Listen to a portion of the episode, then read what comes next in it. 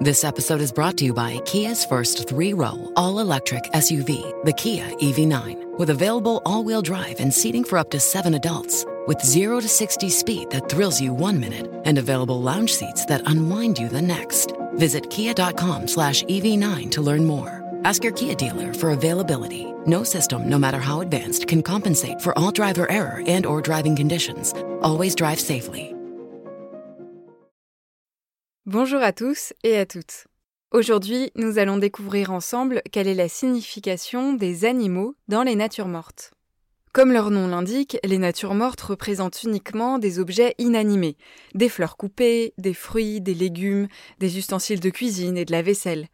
Pourtant, il arrive que certains animaux, parfois bien vivants, se glissent dans ces tableaux.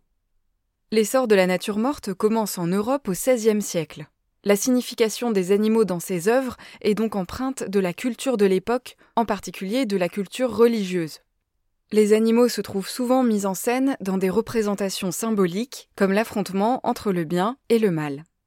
Le scarabée, lui, se situe le plus souvent du côté du mal, du diable, du péché. On peut le voir dans certaines natures mortes s'approcher d'un plat de poisson, symbole de Jésus-Christ.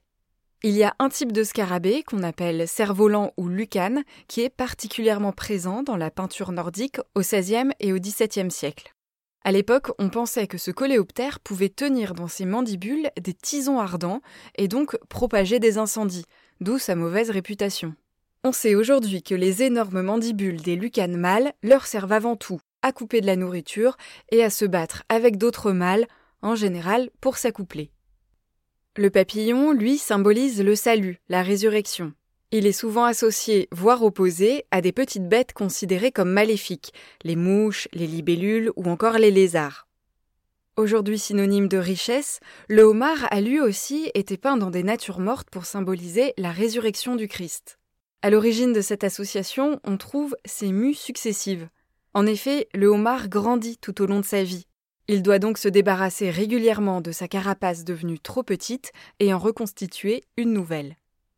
La signification des animaux représentés dans la peinture évolue avec les styles, les lieux et les époques. Par exemple, dès l'Antiquité romaine, les coquillages ont été associés à Vénus, la déesse de l'amour. Mais dans les natures mortes, un coquillage vide peut aussi bien représenter le tombeau de Jésus avant sa résurrection. Quant à l'abondance d'animaux morts, en particulier de gibier, elle peut être très prosaïquement une manière de montrer le statut social élevé du commanditaire du tableau.